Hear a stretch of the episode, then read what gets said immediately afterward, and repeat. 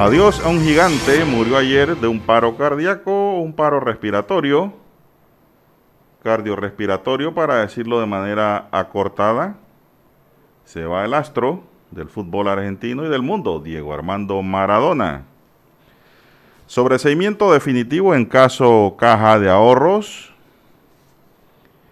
También para hoy, señoras y señores, es la gran cita del diálogo nacional cerrando brechas. Vamos a ver cuántas brechas podrán cerrar los dialogantes. En agosto, IMAE sumó quinto mes con resultados negativos. Estamos hablando del índice mensual de actividad económica. Mayor carga de intereses, explica rebaja de rating. También estudiantes, las otras víctimas de la pandemia. Panamá pasa los 3.000 casos con personas fallecidas por la COVID-19. También tenemos, señoras y señores,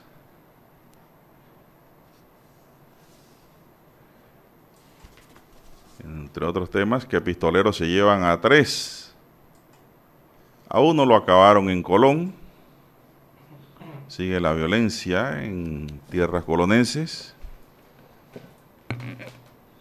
También un suicidio se da de una persona que luego de una discusión con su mujer se da un tiro en la cabeza.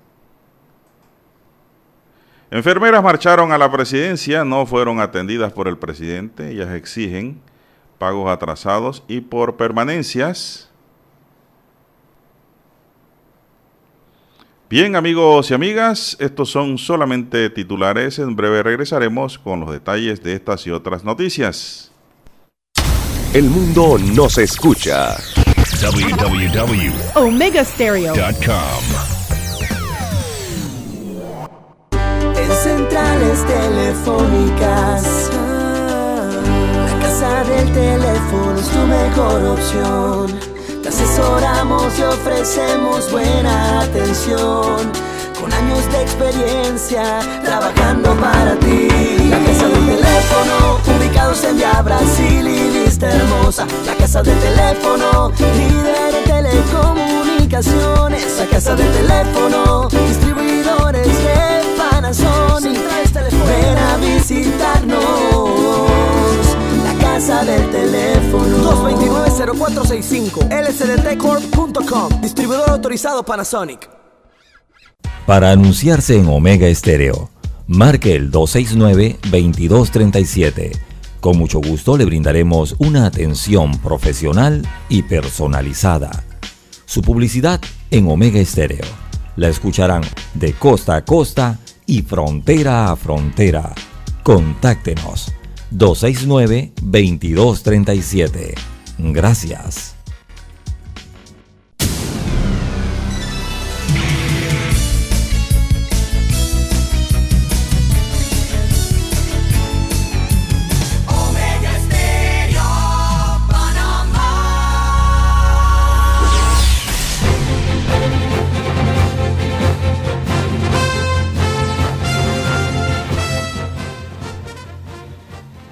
Bien amigos y amigas, muy buenos días. Hoy es jueves 28 de noviembre del año 2020. Hoy nos acompaña en el tablero de controles el intrépido don Roberto Antonio Díaz Pineda Cañate, que el que lleva Corizo. El orgullo del área de Arraiján ¿verdad?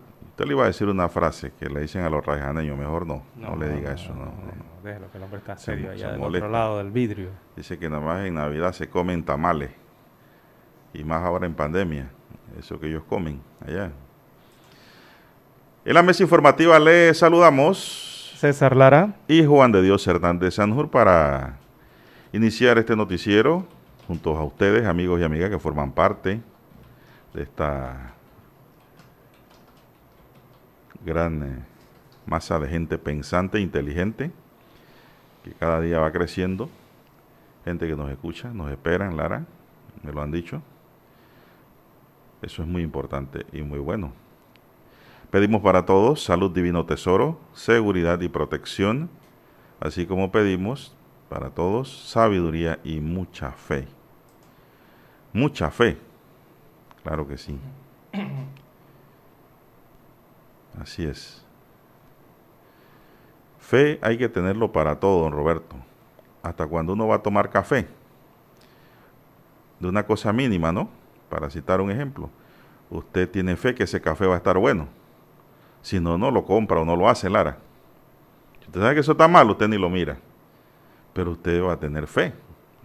Desde que nos levantamos debemos tener fe y dar gracias a Dios por un nuevo día que nos empieza a regalar. Si no lo logramos terminar, hay que agradecerle a Él también. Y hacer las cosas bien, positivamente siempre, con la buena vibra que llaman los muchachos por allí esa es la positividad de la persona. Mi línea directa de comunicación es el doble seis catorce catorce cuarenta y cinco. Allí me pueden escribir. Es mi línea directa de WhatsApp. Doble seis catorce catorce cuarenta y cinco. Don César Lara está en el Twitter. Lara, ¿cuál es su cuenta? Arroba César Lara R es mi cuenta en la red social Twitter. Allí puede enviar sus mensajes, sus comentarios, denuncias, fotodenuncias, reporte del tráfico temprano por la mañana también los reportes de sintonía. Recuerde, toda esa información, lo que usted observa en las vías o lo que se encuentre, todos esos incidentes o accidentes, toda esa información le puede servir al resto de los conductores. Eh, recuerde usted accesar las redes sociales, Twitter en arroba César Lara R. Buenos días, don Roberto Antonio Díaz, a usted, don Juan de Dios, todos ustedes, amigos oyentes, aquí a nivel del territorio nacional, todas las comarcas, todas las provincias y también los que están conectados por el Internet, ¿sí? Y nos escuchan fuera de fronteras a través de la magia del ciberespacio. Los que nos escuchan también en televisión pagada por cable, estamos en el canal 856 de Cable Onda. Y bueno, si usted quiere volver a escuchar el programa a lo largo del día, también estamos en plataformas, ¿verdad? Eh, estamos en las plataformas eh, Spotify, usted puede descargar allí los podcasts y en las diferentes plataformas eh, habilitadas para esta función. ¿Cómo amanece hoy, don Juan de Dios? Bueno, como todos los días, Lara, con alegría de ver la luz de un nuevo amanecer. Así es, los rayos del astro sol. Así es, preparándonos. Así que desde que me levanto, Lara, me paro en el ventanal y miro a lo lejos, la distancia, que se asoma el alba. Le doy gracias a Dios y también por permitirnos transmitir en vivo aquí, desde los estudios centrales de Omega Estéreo en Calle El Cangrejo. Que el manto de Él nos proteja y su mano nos guíe. Siempre lo hacemos con fe y devoción, Lara. No hay de otra. No hay otro camino, solo ese mismo, para poder alcanzar lo que uno se propone. Así es. Y viendo aquí también, don César, que hoy les llega el vale digital a muchos panameños. Ayer el presidente Laurentino Cortizo anunció a través de su cuenta de Twitter la transferencia del vale digital Panamá Solidario para medio millón de panameños y extranjeros afectados por la crisis económica generada en el país por la pandemia del coronavirus. Ayer escribió el presidente a partir de este jueves 26 hasta el lunes 30, así que si no le llega, eh, espere hasta el 30. Si ya no le llegó el 30, no le va a llegar. ¿eh? Sí, han sido divididos por grupos eh, diarios. 5.100, no, 507 mil, 507 mil 844 panameños recibirán transferencias de vale digital Panamá Solidario. Esto incluye contratos suspendidos, ciudadanos en Cerro Silvestre, Arreján, sí. y de los distritos de David, La Chorrera y Panamá. También dijo el presidente en su cuenta de Twitter, Vamos a ver rápidamente. Se incluyen también guías de turismo registrados en la ATP, o sea, en la Autoridad de Turismo. Billeteros de la Lotería Nacional, o sea que si están vendiendo billetes todavía van a recibir su vale, porque dicen que las ventas están malísimas. La gente no está jugando ya como antes. Capacitadores de la INADE, atletas de la Comisión de Boxeo y FEPAVA, se la FEPAVA es la Federación Panameña de Basquetbol, artistas registrados en Ministerio de Cultura y algo muy importante, personas con discapacidad. Todos estarán recibiendo su vale digital, según dice el presidente en su cuenta de Twitter.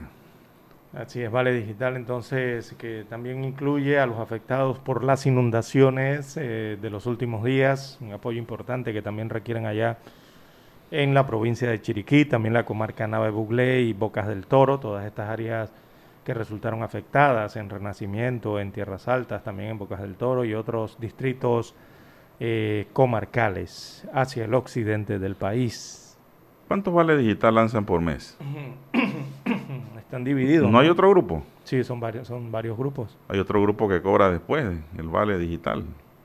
O cambia, mejor dicho. No cobra, cambia el vale digital en los supermercados después. Canjea, ¿no? Así es. Bueno, eso será a partir de hoy hasta el 30 de noviembre este grupo. Entonces, de los corregimientos, perdón, de eh, corregimiento de La Chorrera en la provincia de Panamá Oeste, también de los corregimientos del distrito de Panamá y, los y el corregimiento de Cerro Silvestre, este del distrito de Arraiján. Son los que están incluidos, entonces, además de aquellos otros panameños con sus contratos suspendidos y la eh, que usted explicó, ¿no? El detalle de otros trabajadores. También se ha informado con esto del vale digital, según escuchaba hace dos días don Juan de Dios, que eh, se, se, han reactivado, los que han reactivado sus contratos, cerca de unos 19 mil, casi 20 mil personas, fueron retiradas de esa plataforma eh, del vale digital, porque evidentemente reactivaron sus contratos de, laborales y se encuentran trabajando en este momento. Así que esas personas fueron sacadas del sistema del vale digital por parte de la AIG eh, eh, debido a que ya reactivaron sus contratos y han procedido entonces las autoridades a actualizar lo que es esa base de datos para otorgarle ese beneficio del vale digital a aquellas personas,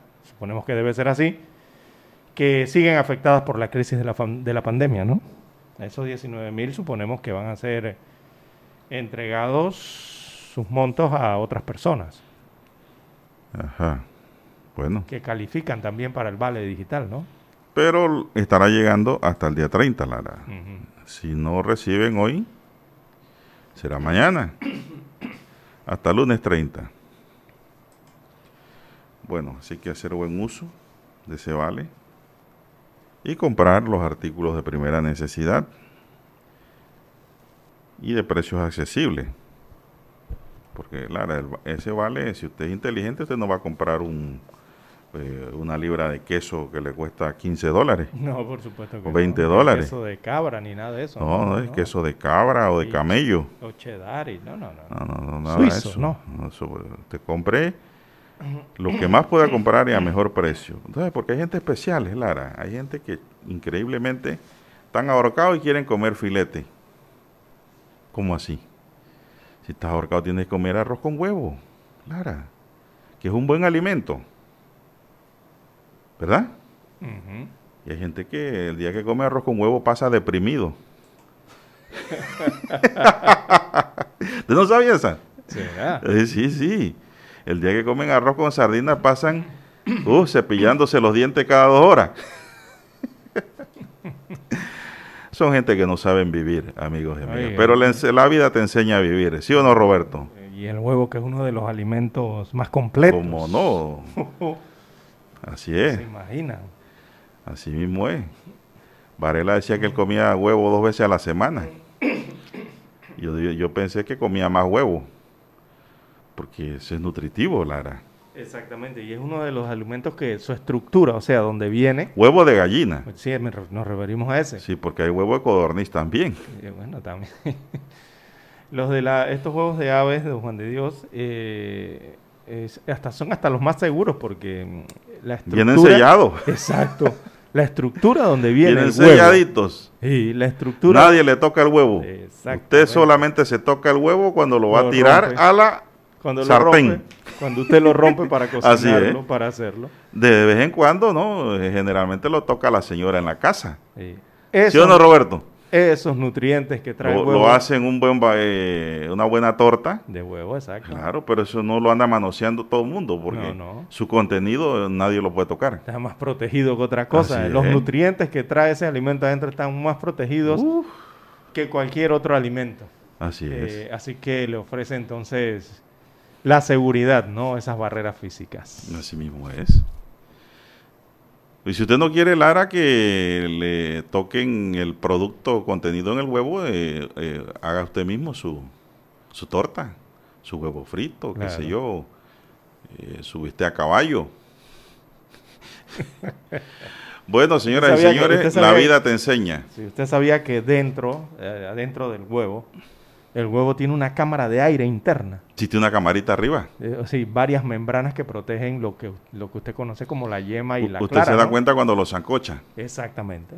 Y Arriba. esa es una cámara de protección, adi- adicional a la a lo Mire- que tiene mire que la si Dios no es sabio. la cáscara y lo que tiene la testácea, ¿no? Que es otra membrana más que está allí para proteger ese alimento que está dentro de ti. Oiga, sí tiene barreras el huevo. Y además, le digo, aprendí con el emprende- emprendedor cabreado que produce eh, los abonos orgánicos de Ah, Planta sí. Feliz, mi amigo Carlos Juan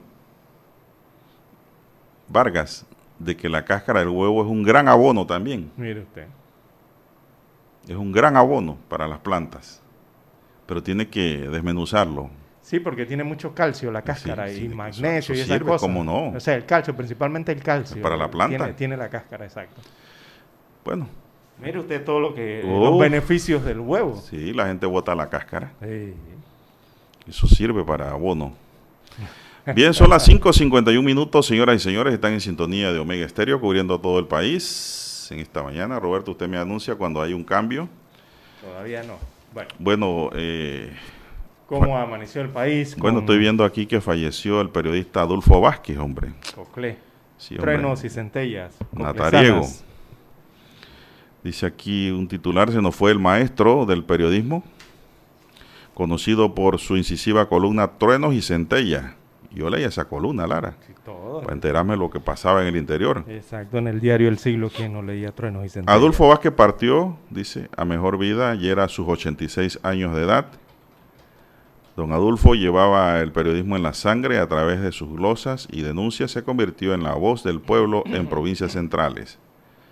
Nacido en 1934, a sus 18 años comenzó su carrera periodística en la Estrella de Panamá bajo la dirección de Tomás Gabriel Altamirano Duque, o perdón, Tomás Gabriel Duque dice aquí. No sé si es el mismo hizo la primera revista social llamada Élite. Laboró en los diarios La Nación, Panamá América, El Día y La Crítica.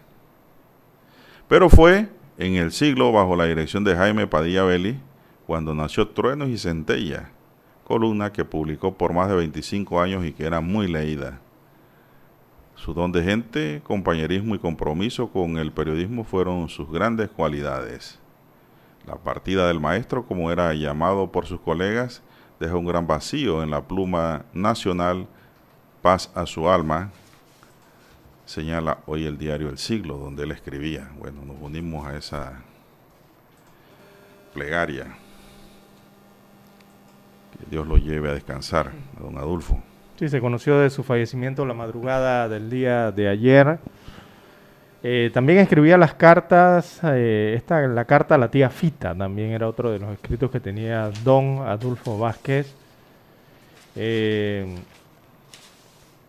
las profundas condolencias entonces eh, para toda la familia Vázquez allá en Natá, en Coclé, y eh, a toda la población natariega, ¿no? Porque la- realmente Adolfo Vázquez fue uno de los forjadores, eh, un colega y, y- y como bien señala el diario Siglo el día de hoy, eh, un decano dedicado entonces a la profesión del periodismo, así que lamentamos la desaparición física de Adolfo Vázquez Galvez, era su segundo apellido, ¿no? el padre de truenos y centellas va a del diario El Siglo. Va a hacer falta la columna, Lara, ¿cómo no? Bueno, ya que estamos hablando de partidas, Lara, ahí también partió hacia el cielo el monseñor Urias Ashley. Falleció anoche a los 76 años, nos dice el Panamá Press, luego de sufrir quebrantos de salud.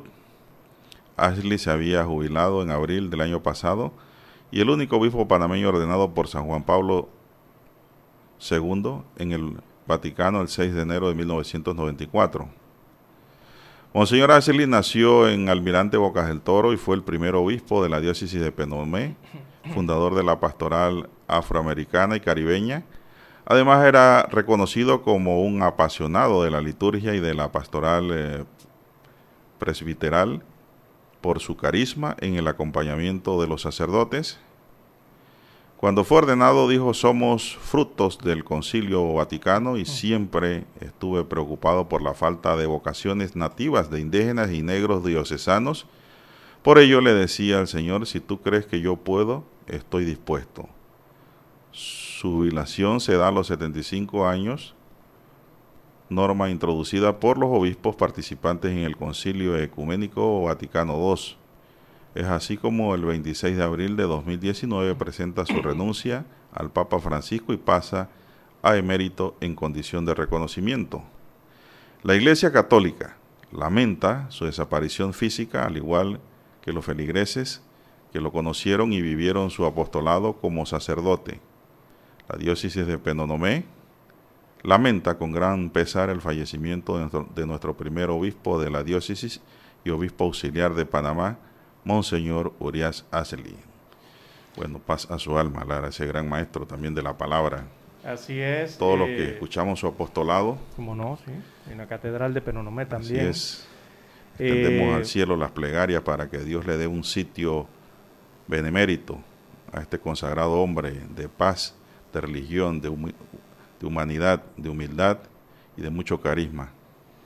Sí, también el distrito de Penonomé, entonces en la provincia de Coclé, de luto por la partida del obispo emérito de Panamá, eh, Urias Ashley. Eh, él ya venía presentando quebrantos de salud desde mayo de este año. Eh, de la diócesis en Penonomé precisamente constantemente invitaba a la población penonomeña, la coclesana y en fin a toda la panameña, también la bocatoreña. Recordemos que él es de Bocas del Toro, nació en Bocas del Toro fue adoptado acá como hijo, gran hijo, acá en Penonomé, en la provincia de Coclé, y habían pedido orar por entonces la pronta recuperación de, el arzobispo. Eh, él había sido recluido también acá en Ciudad Capital, en algunos centros hospitalarios, por presentar eh, un problema con, obstrucciones de catéter, ¿no? Eh, y la colocación de temas de marcapaso. Eh, continuó su batalla contra la enfermedad, pero lamentablemente entonces ayer eh, por la noche, tarde en la noche de este miércoles 25 de noviembre, eh, partió hacia donde está el creador a los 76 años de edad. Así es. Bueno, cómo no. Yo tuve la oportunidad de escuchar homilías de Ashley en a campo abierto, Lara. En las festividades del Señor de los Milagros en la mesa de Veraguas. Muy, muy, muy versado, muy explicativo el obispo, muy claro en su mensaje. Y pues realmente nos duele cuando se nos va un hombre de Dios. Pero tenemos que entender que esto es un proceso, esto es un ciclo y ya llegó el momento en que Dios dijo, Él cumplió su misión en la tierra y es hora de regresar. Pasa su alma. Bien, son las 5.58 minutos, don César. Nos quedan dos minutos para las 6 de la mañana. Buenos días, Panamá. Vamos a ver rápidamente por aquí qué nos dicen los oyentes. Abrimos, eh, bueno, vamos a ver. Y dice aquí, dice aquí un oyente, mire lo que pregunta este oyente, un jugador 4311, dice, buenos días a la mesa, licenciados, ¿Saben ustedes cuándo jugará el sorteo pendiente del gordito del zodiaco? Oiga, buena pregunta. Mm, no, lo sabemos. La verdad es que no sé porque ya, bueno, será la siguiente semana, la que viene. No, que eh, no, no tengo... Si era, es a fin de mes, ¿no? Todos los fines de mes. Sí, pero no sé si han autorizado ya la activación de este sorteo especial, ¿no? Del gordito del zodiaco, que usualmente se jugaba todos los viernes a final de cada mes. Es el detallito que hay allí, ¿no? Hay que, eh, vamos a, a investigarle la información a través de la Lotería Nacional de Beneficencia. Bueno, el 0555 dice, eh, disculpe, pero hoy es 26. ¿Qué, ¿Qué, día dije yo hoy? Hoy es 26 de noviembre, ¿sí? Sí, sí, jueves 26. Yo diría otro número. ¿Será que uno lee un número y la mente ordena la lengua a otro? Eso se llama descoordinación. Jueves 26 de noviembre, correcto. Así es. Eh, bueno, 26, 27, 28 es sábado, ¿no? Dice, me dice ayer una señora, y no va a haber días puente. Digo, ¿puente por dónde? ¿Y para qué? ¿Por dónde va a haber puente si es 28 cada sábado? Sí. Y más que nada, ¿para qué? Exactamente, puente para qué? ¿Para buscar COVID o coronavirus? No, no. Quédese en su casa si no tiene nada que hacer en la calle. No ande por allí dando vueltas sin necesidad, es el consejo que le doy a los amigos oyentes. Bien, son las seis en punto, vamos a escuchar nuestro himno nacional.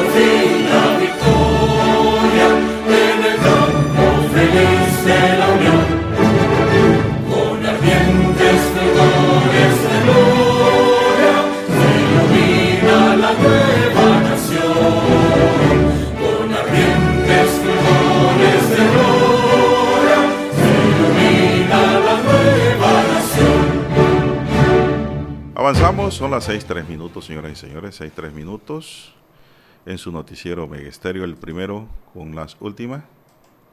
Así es. Bien, eh, don Juan de Dios, bueno, abrimos las estadísticas, las barras aquí, los cuadros eh, de las cifras del COVID-19 en Panamá, de la fecha del 25 del 11 del 2020. Esto según el reporte entregado ayer por las autoridades de salud. Bueno. Y los números de hoy día no dejan de preocupar, don Juan de Dios, respecto al balance diario de esta enfermedad. Y claro que preocupan porque ayer se registró un récord. Un número espantoso. Sí, hacía rato que usted no escuchaba de récord en las cifras del COVID-19. El último récord usted lo había escuchado a mediados de año, para julio. De allí no escuchaba esa palabra en cada informe.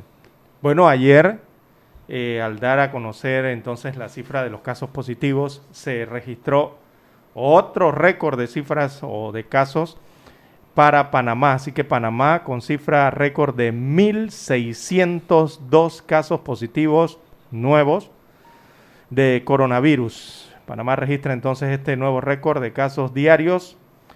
Reporta 1.602 positivos en las últimas 24 horas.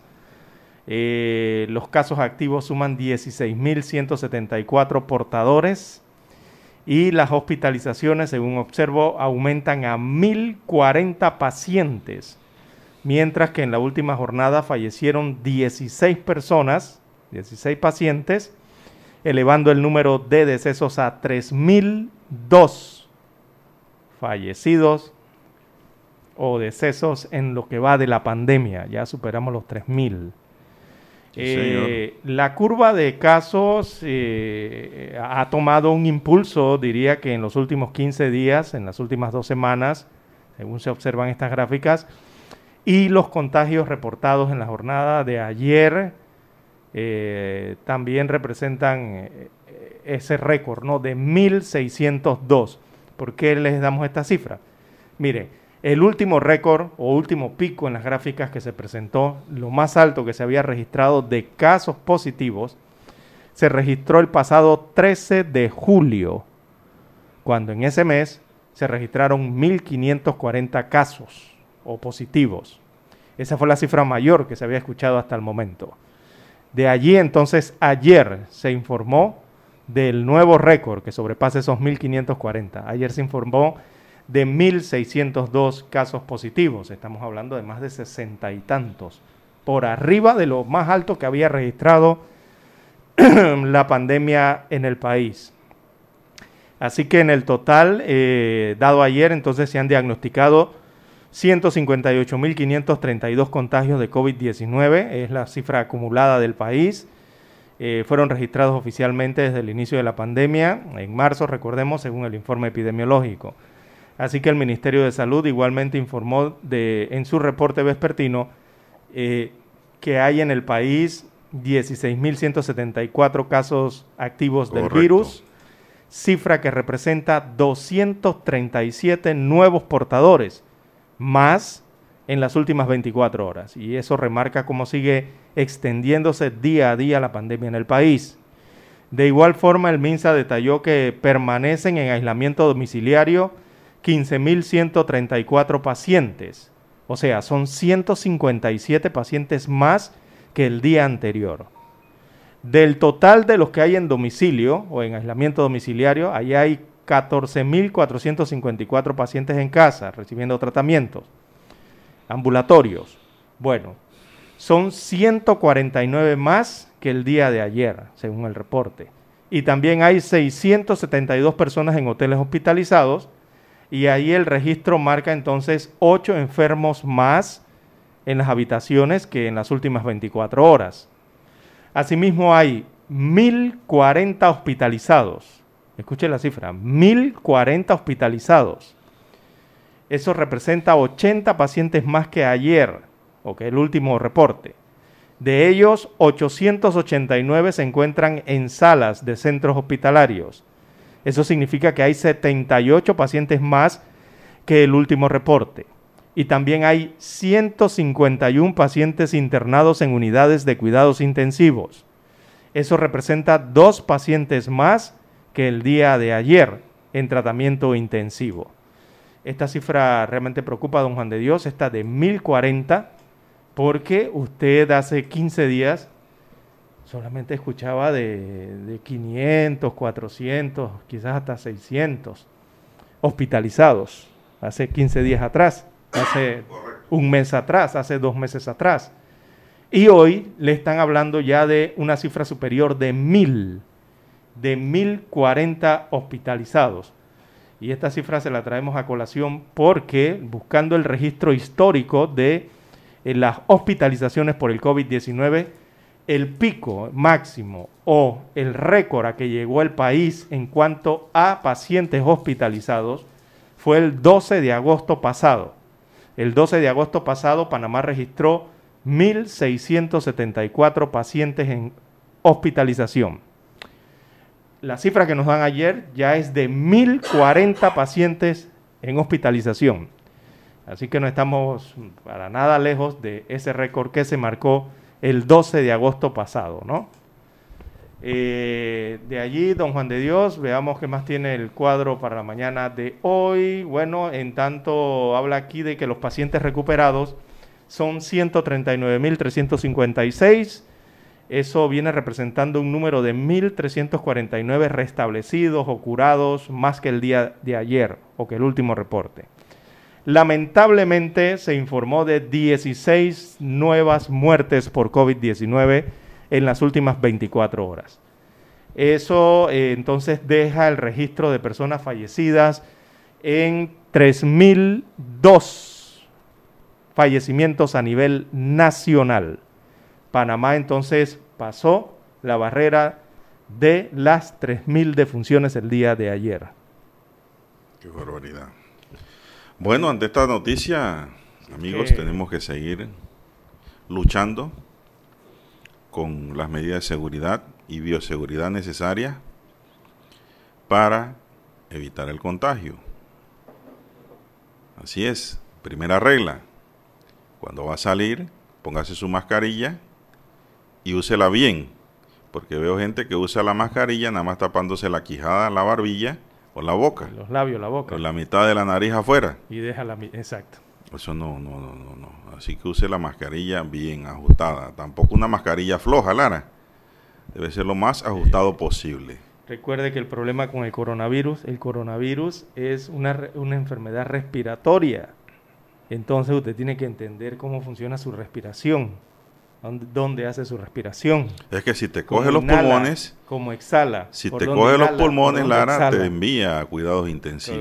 Y allá estás en peligro. Usted tiene que preocuparse como desde un inicio por su salud o su higiene naso, buco, faringea, nasal, la boca y la faringe. Tiene que cuidar su higiene allí, ¿verdad? Sus cuidados eh, de salud principalmente por allí por donde entra el virus, por esas cámaras donde entran el virus, ¿no? Y que posteriormente entonces se va a los pulmones. Regla 2, gel alcoholado. Claro, en mano, o alcohol, o agua gel y alcoholado o agua y jabón. Agua y jabón, si tiene agua y jabón a mano, no, usted está mejor. Si no, tiene agua y jabón, gel alcoholado o alcohol. Una cosa eh, que le temen las bacterias y que le temen los virus es al agua y al jabón. Eso ayuda para las dos cosas. y regla 3. Para esos gérmenes, ¿no? Para toda esa clase de gérmenes, virus, bacterias, protozoos, bueno, todo eso. Regla 3, distanciamiento. No se olvide de los dos metros. Distanciamiento. Entre más lejos usted está de otro, mejor. Claro, por el tema de la respiración. Así es. Distanciamiento. Si anda en metro o metrobús, le recomiendo usar la careta plástica. Que son, no son muy caras. Y protegen, ¿ah? Protegen, protegen. Mucho. No me recuerdo dónde fue que las vi baratas. Están baratísimas. No, y están, están regalando, obsequiando también, donando, ¿no? Eh, en diferentes puntos de la ciudad. A 50 centavos las vi, no me recuerdo dónde. También hay campañas, ¿no? Bueno, vamos a hacer una pausa y regresamos. Para anunciarse en Omega Estéreo, marque el 269-2237 con mucho gusto le brindaremos una atención profesional y personalizada. Su publicidad en Omega Estéreo. La escucharán de costa a costa y frontera a frontera. Contáctenos 269-2237. Gracias. Desde Washington, vía satélite, presentamos Ciencia y Tecnología.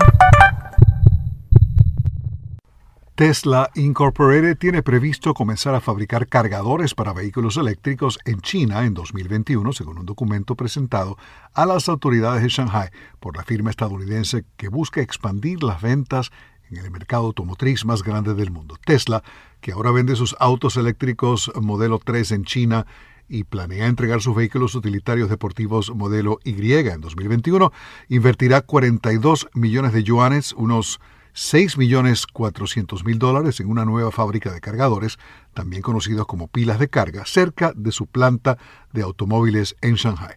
China, que ofrece subsidios considerables para los vehículos eléctricos mientras busca reducir la contaminación de los automóviles de gasolina o diésel, ha estado ampliando su red nacional de puntos de carga, uno de los mayores retos para fomentar la adopción de vehículos eléctricos. La fábrica que Tesla tiene previsto terminar en febrero, tendrá capacidad para 10.000 cargadores al año, según el documento presentado por Tesla.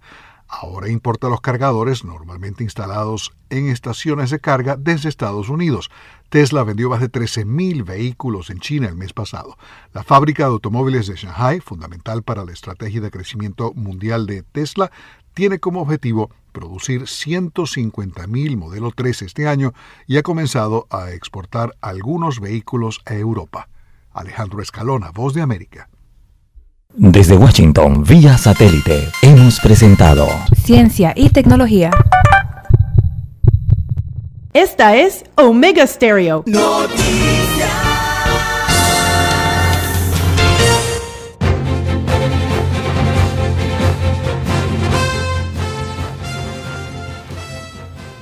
Seguimos, ¿qué hora es ya, don César?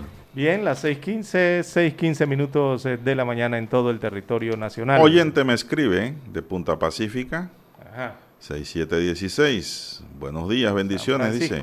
Estimados periodistas, por aquí en el área de Punta Pacífica, a diario pasa un señor haciendo ejercicios oh, de caminata sin mascarilla y sin suéter simplemente allí, don Juan. ¿Dónde está la policía? Pregunta el oyente. Me parece que no le dicen nada porque pasa todos los días.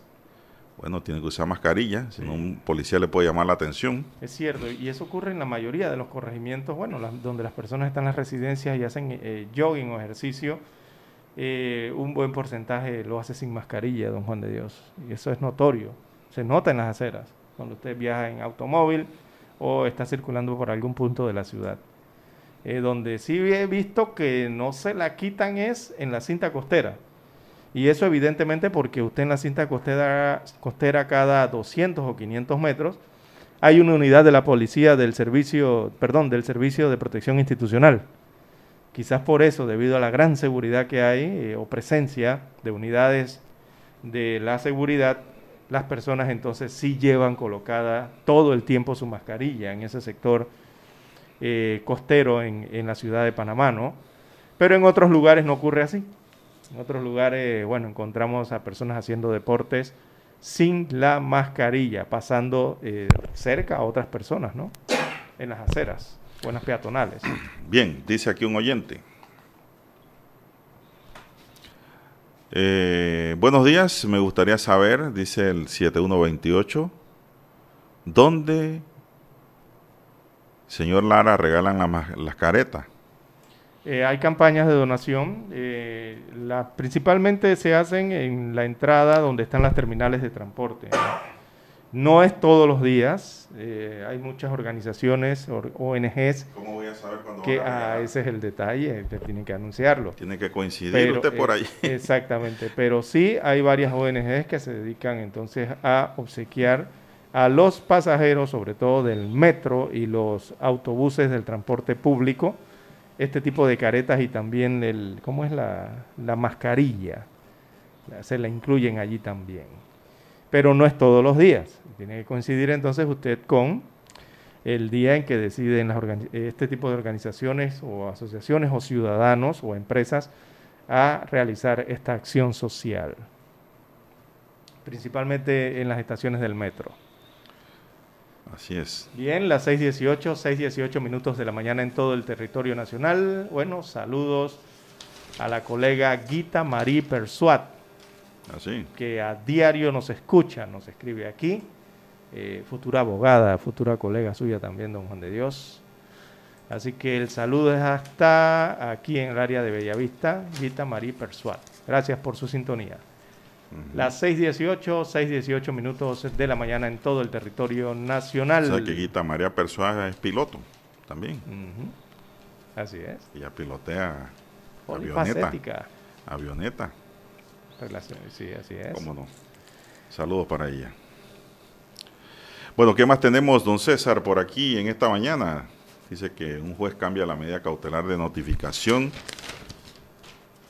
a Rolando López. Un juez de garantía levantó la medida cautelar de notificación los días 30 de cada mes a Rolando López, exsecretario general del Consejo de Seguridad Nacional, quien es investigado por la presunta comisión de delito de tráfico ilegal de armas.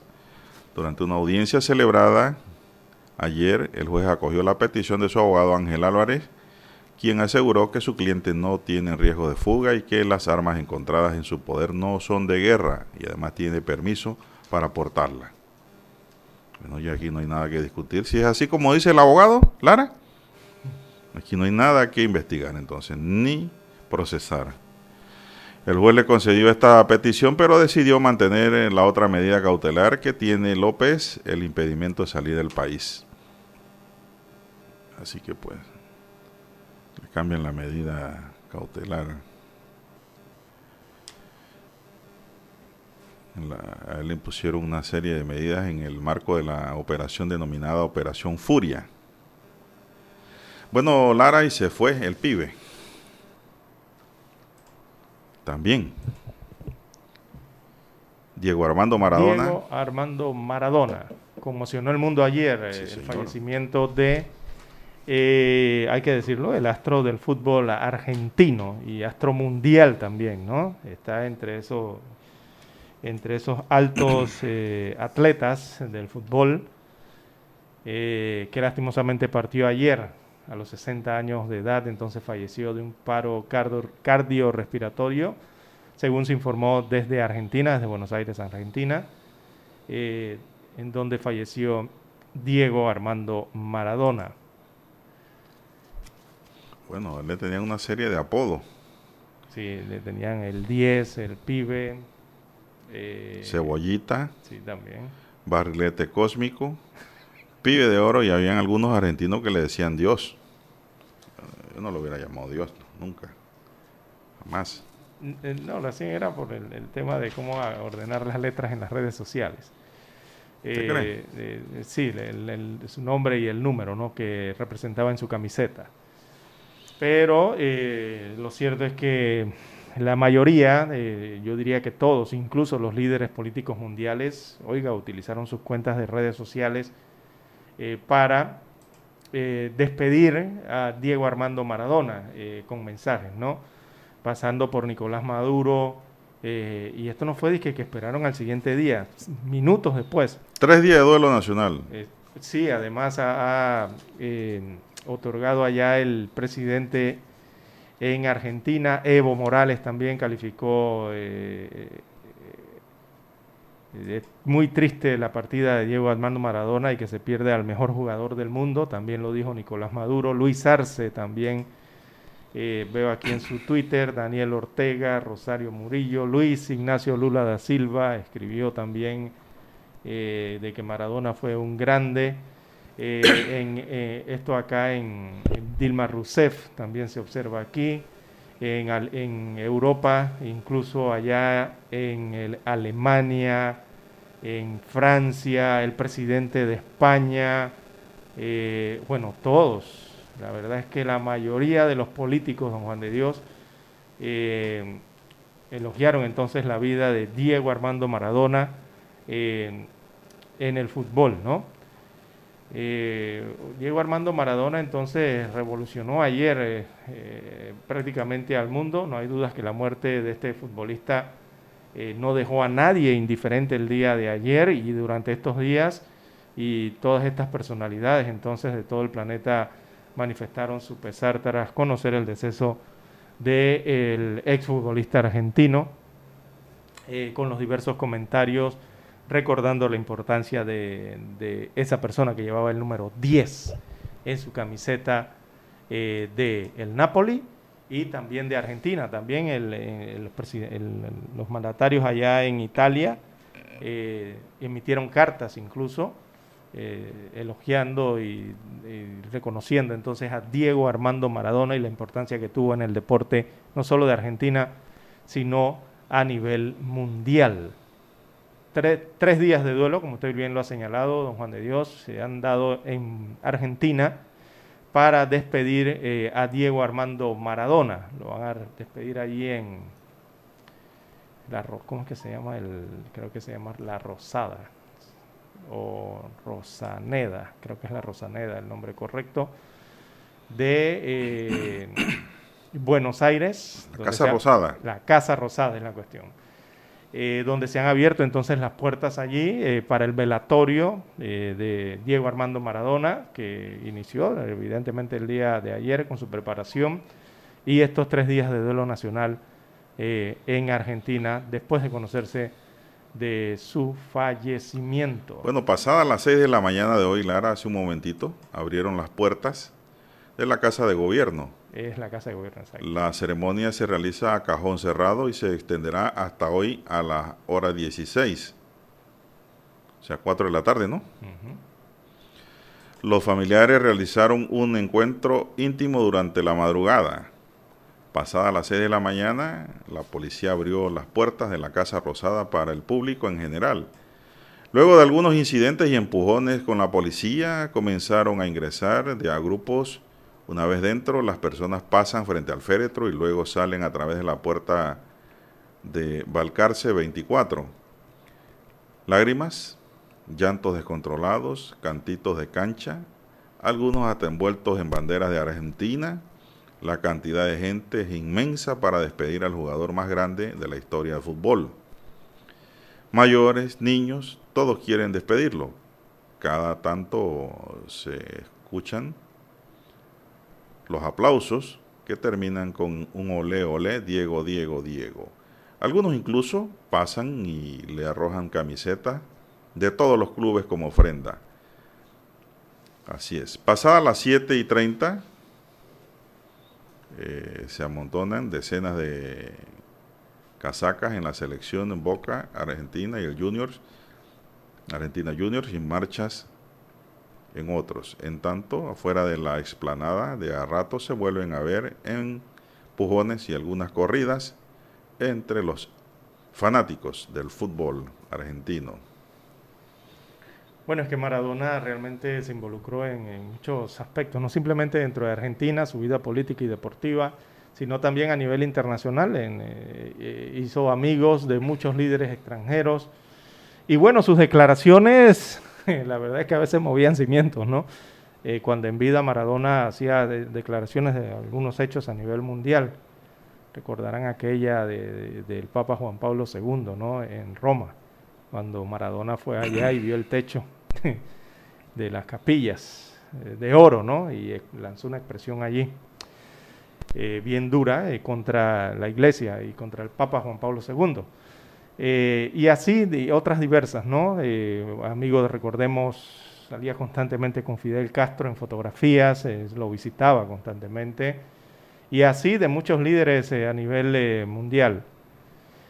Bueno, el Maradona que será imborrable e inolvidable en la historia del deporte del fútbol. Eh, a veces uno se pone a medir, ¿no? Bueno, ¿quién será el mejor jugador del mundo? Tanto que hablan esto a nivel nacional, internacional y lo tratan de medir. Yo no sé, don Juan de Dios, pero yo sí lo pongo de número uno a, este jugador argentino. Sí, porque hay gente que dice que es Pelé. Eh, yo a Pelé lo coloco de segundo. Para mí, eh, si tuviera que agarrar los dedos de una mano para seleccionar a los cinco mejores jugadores de la poca historia que he tenido en mis años, que he visto de fútbol, eh, yo diría que Maradona está en la primera posición, lo pondría de primer lugar. Yo colocaría a Pelé, o, no, o más bien hasta ahora, pero es que está activo en este momento. Eh, yo colocaría de segundo como mejor jugador peleándose allí con Pelé, yo, pero colocaría de segundo a Messi, de tercero pondría a Pelé, en la cuarta posición yo pondría al holandés Johan Cruyff, y de quinto, eh, creo que se merecería estar allí el portugués Cristiano Ronaldo. Y de allí ya los que vienen, el Zidane, lo que usted quiera, Neymar, todo la cola. Pero entre los cinco mejores, de lo poco que he visto fútbol en mis años de vida, eh, de los más recientes, creo que estos eh, son los que llenarían esa, esas posiciones, en base a mi opinión, lo poco que sé de fútbol. ¿Usted dónde colocaría Maradona? Es difícil. Es que es entre Pelé y, eh, entre... los más eh, veteranos está entre Pelé y Maradona. Sí, es difícil. Pero si los une a todos en base a sus a sus galardones incluso, aunque Messi no ha ganado un mundial, eh, habría que meter a Messi allí. Entre ellos dos. No, no, Messi será para la posteridad. Todavía Messi está pateando pelota. Ya le falta. Todavía puede ganar un mundial. Puede hacer otras cosas. Pero no sé, es difícil, Lara, porque también se es injusto con Pelé. Al decir que Maradona años es tiene Pelé. mejor. Eh, realmente cuando uno lee la historia de Pelé queda impresionado. Y recordemos que el fútbol ha ido evolucionando. Pelé es antes que Maradona. es difícil establecer allí eh, quién ha sido el mejor del mundo. Muy difícil, muy difícil.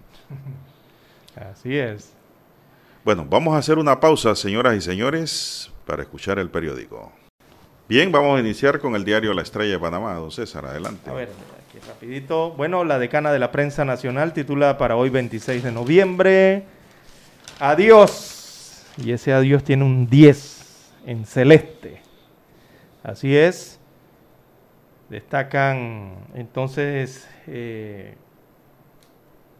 a casi toda la plana del diario La Estrella de Panamá la fotografía de Diego Armando Maradona alzando la Copa del Mundo cuando la ganó, ¿verdad? Para Argentina.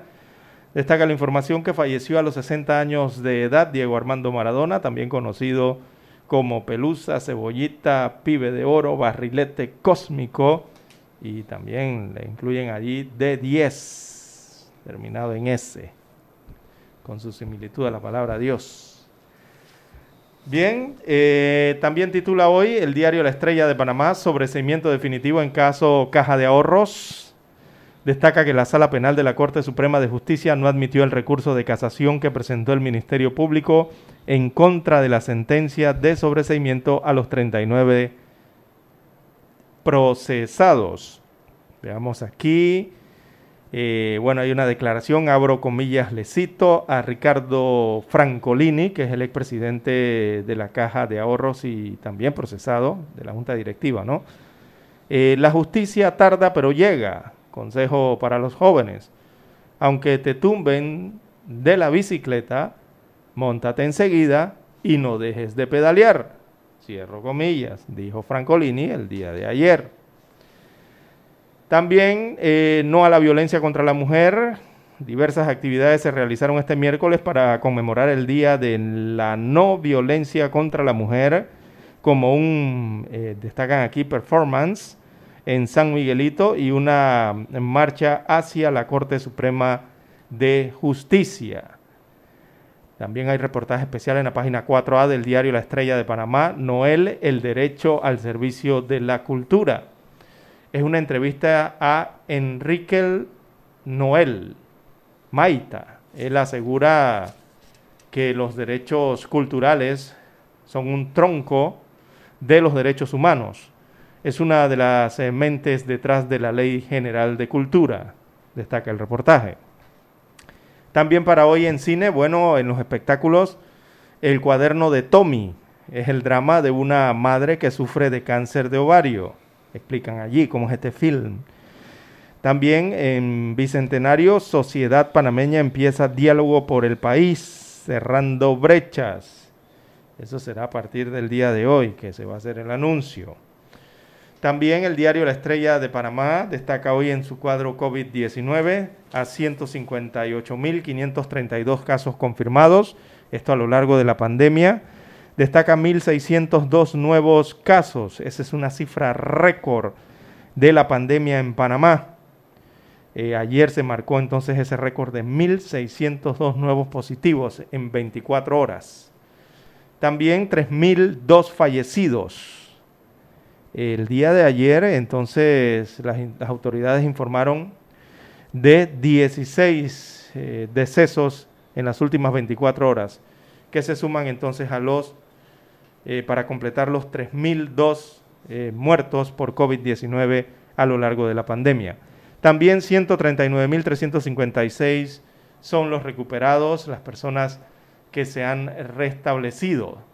Y bueno, nosotros les agregamos a este cuadro del diario La Estrella de Panamá los casos activos.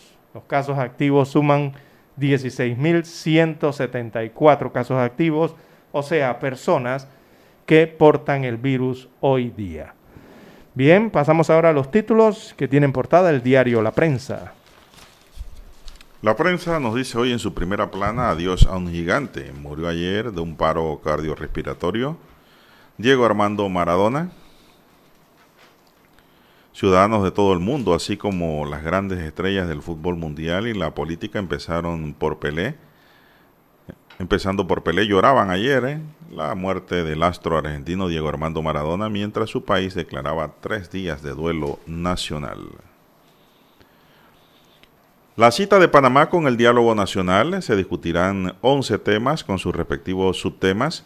Participarán representantes de todos los sectores del país. Panamá vive hoy uno de los momentos más trascendentales de 2020, la convocatoria al diálogo nacional, cerrando brechas, como lo titulan, la apuesta del presidente Laurentino Nito Cortizo para debatir temas importantes para el presente y el futuro del país. El evento que se desarrollará en la ciudad del Saber, allí están invitados todos los sectores de partidos políticos, empresarios, grupos indígenas, sindicalistas, entre otros. De acuerdo a lo que se ha informado, el mandatario, pues allí se discutirán 11 temas y uno más que será abierto. Se activará una plataforma digital denominada Ágora, donde los ciudadanos podrán hacer sugerencias sobre los temas que consideran importantes. A esta etapa se le denominará Panamá Propone. El diálogo surge en momentos de incertidumbre para el país, severa crisis económica por la pandemia, percepción de impunidad en casos judiciales, Denuncias de corrupción contra los fondos de la emergencia y las consecuencias de las inundaciones de principios de noviembre. También se debate el destino de los más de 24 mil millones de dólares en presupuesto para el próximo año. En agosto, IMAE sumó quinto mes con resultados negativos. El índice mensual de actividad económica, IMAE, disminuyó 29.1% en el mes de agosto, sumando así cinco meses consecutivos con un resultado negativo de dos dígitos debido a la pandemia del coronavirus. La economía panameña lidera la caída más aguda debido a la pandemia respiratoria a nivel regional, principalmente por la paralización del sector de la construcción y turismo, entre otros. Mayor carga de intereses explica rebaja de rating. El aumento de los intereses que debe pagar el gobierno por los mayores niveles de endeudamiento público, unido a la caída de ingresos provocada por la pandemia, es uno de los principales motivos que llevó a la agenda de calificación de riesgo Standard Poor's Global Rating a rebajar el pasado martes la nota de riesgo crediticio del país de BBB más a BBB es decir, se pierde el más. La agencia calcula que este año los intereses de la deuda consumirán casi el 17% de los ingresos del gobierno general. Livia Honsel, analista de, los, de la calificadora, explicó que cuando la carga de intereses como proporción de los ingresos comienza a aumentar, restringe mucho la flexibilidad de un gobierno porque también tienen otras prioridades más ahora con una pandemia. La pena Sala Penal da por finalizado caso de caja de ahorro con una absolución. Los magistrados de la Sala Penal no admitieron el recurso de casación, por lo que el caso de la caja de ahorro ha sido cerrado de manera definitiva. La Fiscalía Anticorrupción acusaba a 22 personas, pero no le admitieron la casación al fiscal Adesio Mojica. Habría que ver por qué no se la admitieron, Lara. Es la otra parte que hay que preguntarse. Porque allí se cayó el caso. No llegó hasta la última consecuencia, cuando siempre dicen por allí. Esa era la última consecuencia, la casación. Pero no llegó hasta allá, murió en el camino. Quisiera saber por qué no llegó. Nadie habla de eso. Estudiantes, las otras víctimas de la pandemia. Los estudiantes de la comarca Nuevo y de las provincias de Panamá Oeste y Panamá son los que más están afectados durante la pandemia generada por la COVID-19. Estadísticas, estadísticas proporcionadas por el Ministerio de Educación revelan que en las comarcas 9 no han podido contactar a 16.323 alumnos para que accedan a sus cursos a distancia, mientras que en Panamá Oeste no han sido localizados 10.696 y en Panamá Centro 5.498. Son como desertores, Lara. Hasta el pasado 20 de noviembre, 46.744 alumnos de todo el país no habían sido localizados, número muy alto. Van a perder el año escolar. Panamá supera los 3.000, eh, las 3.000 muertes por la COVID-19. La tendencia al aumento de casos de la COVID-19 en las últimas dos semanas ocasionó que se elevase el número de reproducción efectiva RT en ocho provincias y la comarca Nove Buglé. Y también los héroes de la pandemia, hoy a las 8 de la noche por TVN. Así que pues, eso nos dice la página Vivir del diario La Prensa y concluimos así con la lectura de los titulares de los principales diarios estándares que circulan a nivel nacional. Vamos a una pequeña pausa y regresamos. Hemos presentado Escuchando el periódico. Los titulares de primera plana de los diarios locales de hoy. Esta es Omega Estéreo.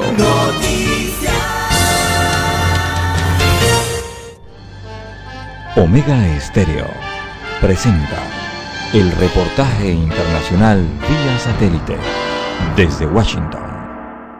Hassan Rouhani dijo que si Irán y Estados Unidos pudieran encontrar un camino de regreso a la situación del 20 de enero de 2017, el día de la toma de posesión del presidente Donald Trump, podría ser una gran solución para muchos asuntos y problemas. La información la dio a conocer la televisión estatal, volviendo a relacionar el acuerdo nuclear de Teherán con las potencias mundiales. Esperamos que la próxima administración estadounidense, entre sus primeros pasos, condene abiertamente las políticas del presidente Donald Trump hacia Irán, sus medidas antihumanitarias y agresivas, y que también compense las políticas incorrectas practicadas por el gobierno saliente durante los últimos cuatro años. Bajo el gobierno de Trump, las tensiones entre Estados Unidos e Irán se han intensificado, empujando a las dos partes al borde de la guerra a principios de este año. Uno de los movimientos característicos de la política exterior de Trump fue retirarse unilateralmente del acuerdo nuclear de 2018, que había limitado el enriquecimiento de uranio de Irán a cambio de levantar las sanciones económicas. Desde entonces, Trump ha acumulado sanciones punitivas contra Irán que han devastado la economía del país y destruido su moneda. En un esfuerzo por presionar a Europa para que encuentre una forma de eludir las sanciones, Irán ha abandonado gradualmente los límites del acuerdo nuclear. Las reservas de uranio enriquecido de Irán, que habrían estado por debajo de los 300 kilos en el acuerdo, ahora superan los 2.440 kilos, según el más reciente informe de inspectores de la ONU. Leonardo Bonet, Voz de América, Washington. Omega Estéreo presentó el reportaje internacional vía satélite desde Washington. Para anunciarse en Omega Estéreo, marque el 269-2237.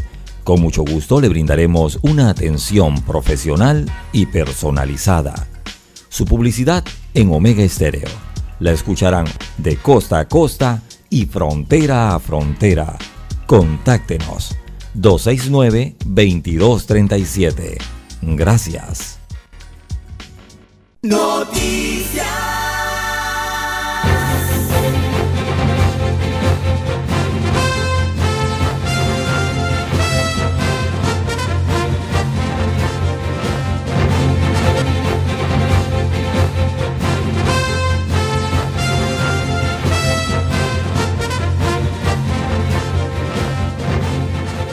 Bien, son las 6:47 minutos, 6:47. Estás muy concentrado, don César, hoy. Eh, Estás metido en un texto. Revisaba aquí un textito. Bien, Vamos a revisar 6:47 minutos de la mañana en todo el territorio nacional. Vamos a revisar por acá. Los amigos eh, me escriben al WhatsApp. Ajá, dice aquí el 1635, un dato curioso, Maradona jugó para el Boca Junior, tiene muchos hinchas, pero los panameños tenemos que sentirnos orgullosos. Dos panameños golearon al Boca Junior, dice un dato aquí de un oyente. Así es. Así es. Dice, buen día, Pelé no jugó en ningún club internacional como lo jugó Maradona y Messi. Cuando Pelé jugó para el Santo goleaba gracias a un doble 10 como fue Cutiño. Bueno, son apreciaciones, ¿no? Así es. De los oyentes, son opiniones, cómo no, gracias por escribir. opinión al respecto. Aquí dice un oyente, Pelé el mejor del mundo, tres campeonatos mundiales, Lara no sabe de fútbol. Ah, ok, muy bien. Ah, bien, gracias. Sí, gracias. Sigamos.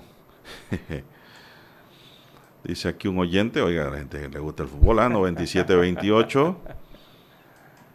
Aquí mandan una lista grande, dice aquí, los top 100 de mejores jugadores. No son top 10, Lara, No, no, yo hablo de los cinco que más recuerdo. top 100. Hay un top 100. Dice un, el top 100. No, pero dice, uh, jugadores de pueden la historia. top 1000. Jugadores de la historia del fútbol. Sí, Voy a leerle 5. sí, de güey, nombres Bueno, voy a leerle 10. Voy a, voy a- voy a de- pasarlo a un de top 10 tantos nombres para no ser hay. tan. Diego, sí, porque podemos poner el top million. Y ponemos ahí también en ese top a, al negrito Quintero. ¿ah? También. Uh, sí, se puede, sí, podemos poner ahí eh, también. Eh, habría que incluir al a Messenger. Ra- A, Raúl, a Beckenbauer, a Zinedine Zidane. No, yo voy con en los panameños. Inglaterra, en Ah, yo voy a África, Panamá en- siempre. Yo voy a Panamá. a. Bueno, el número uno, Diego Armando Maradona. Dos, Lionel Messi. Tres, Pelé. Cuatro, Johan Cruyff. Mm. Eh, cinco, Cristiano Ronaldo. Seis, Alfredo Di Stefano. ese es Argen- eh. Franz Beckenbauer. Alemania, sí. Ocho, Zinedine Zidane. Nueve, Farek Puskas. Y diez, Ronaldo Nazario. Eh, Ronaldo Nazario es el del brasileño, ¿no? Sí, no. Ronaldo, el del Madrid. Ronaldo Nazario. Sí, el, el- el de los dientes. Ya después sigue Garrincha y otro, según esto que nos envía aquí el oyente. No veo ni una banderita de Panamá por ahí, Lara. A pesar de que tenemos buenos jugadores, ¿eh? Sí, sí, sí, sí, sí, sí. Bien, las 6.50, 6.50 minutos de la mañana en todo el territorio nacional. Dice que me pregúntele a un francés cuál es el mejor jugador del mundo para ver qué le va a decir. Zidane. claro que le va a decir que es un francés. O un norteamericano le va a decir que es un norteamericano. O un británico, un inglés le va a decir que tiene que ser alguno de los, de los eh, Lineker o algunos de los ingleses. Bien. bueno, en las Bueno, internacionales... sigue la polémica, a nivel de- siguen, siguen hablando, quieren, la gente le gusta el fútbol. Ah, bueno, sí. Pregúntele a un mexicano a ver qué va a decir. Ah, te va a decir que un mexicano. Ah, te sí. va a decir que Hugo Sánchez. Exacto. Es importante destacar que el juego de fútbol son 11 jugadores. ¿Acaso Pelé ganó solito los tres mundiales? Me parece que es incorrecto. Bueno, ahí está, pues. Bueno, Si vamos a las discusiones del tema, de quién es mejor. Así es, dice Pelé en el Cosmos Estados Unidos jugó, sí, como no. Pero digo, son épocas distintas, ¿no, Lara? así mismo es, don Juan de Dios. Circunstancias distintas. Si no, si yo vamos aquí a las épocas llevando a la- los jugadores de otros tiempos, por ejemplo en Panamá, Calofa Ramos hubiera sido hoy millonario. Un gran defensa nacional, espigado. ¿no? Que comían pan con soda antes del juego y cuando terminaban ah, pan con sardina. Esos eran otros tiempos. Saludos al amigo Calofa que nos escucha todos los días. 6.51 minutos, señoras y señores. ¿Qué más tenemos? Bueno, en el mundo, don Juan de Dios, eh, vemos rapidito aquí, en el mundo China es noticia, el presidente allá eh, chino, porque Xi Jinping eh, felicita a Joe Biden eh, por su triunfo en las elecciones de los Estados Unidos de América, recordemos que no lo habían hecho. Eh, así que el presidente chino envió sus congratulaciones al abanderado demócrata de los Estados Unidos eh, más de dos semanas después de que lo hicieran los otros líderes mundiales. Eh, esperaron para asegurarse bien, ¿no? Así que lo felicitó este miércoles eh, por su victoria entonces en las elecciones estadounidenses. Estados Unidos y China deben comprometerse a no buscar conflictos ni confrontaciones, al respeto mutuo y a un espíritu de cooperación para promover la noble causa de la paz mundial y el desarrollo. Así lo dijo Xi Jinping, citado por los medios asiáticos. Eh, el mandatario entonces eh, asiático dijo su mensaje y este llegó más de dos semanas después, repito, ¿no? Entonces de la felicitación de las otras potencias. Esto lo traigo a colación porque recordemos que las relaciones entre Estados Unidos de América y China eh, se encuentran en un punto históricamente bajo, esto a causa de la, digamos, energía agendada, eh, diplomática, ¿no? O la enérgica agenda diplomática y comercial del presidente saliente Donald Trump, que impuso el tema de los aranceles allá a los chinos, a los productos chinos, también a otras sanciones que aplicaron los Estados Unidos a empresas del gigante asiático y también sostuvo e, ese, ese pulseo, ¿no? Como así como tenso en el tema estratégico que tiene que ver con la parte militar en la región. Así que Xi Jinping, bueno, le manda este mensaje entonces bastante positivo, ¿no? De a el nuevo presidente norteamericano, Joe Biden. Así lo dio a conocer ayer desde Asia el presidente Xi Jinping. Bien, eh, también se está desarrollando el juicio, la audiencia, perdón, de Nicolás Sarkozy, recordemos el presidente de Francia.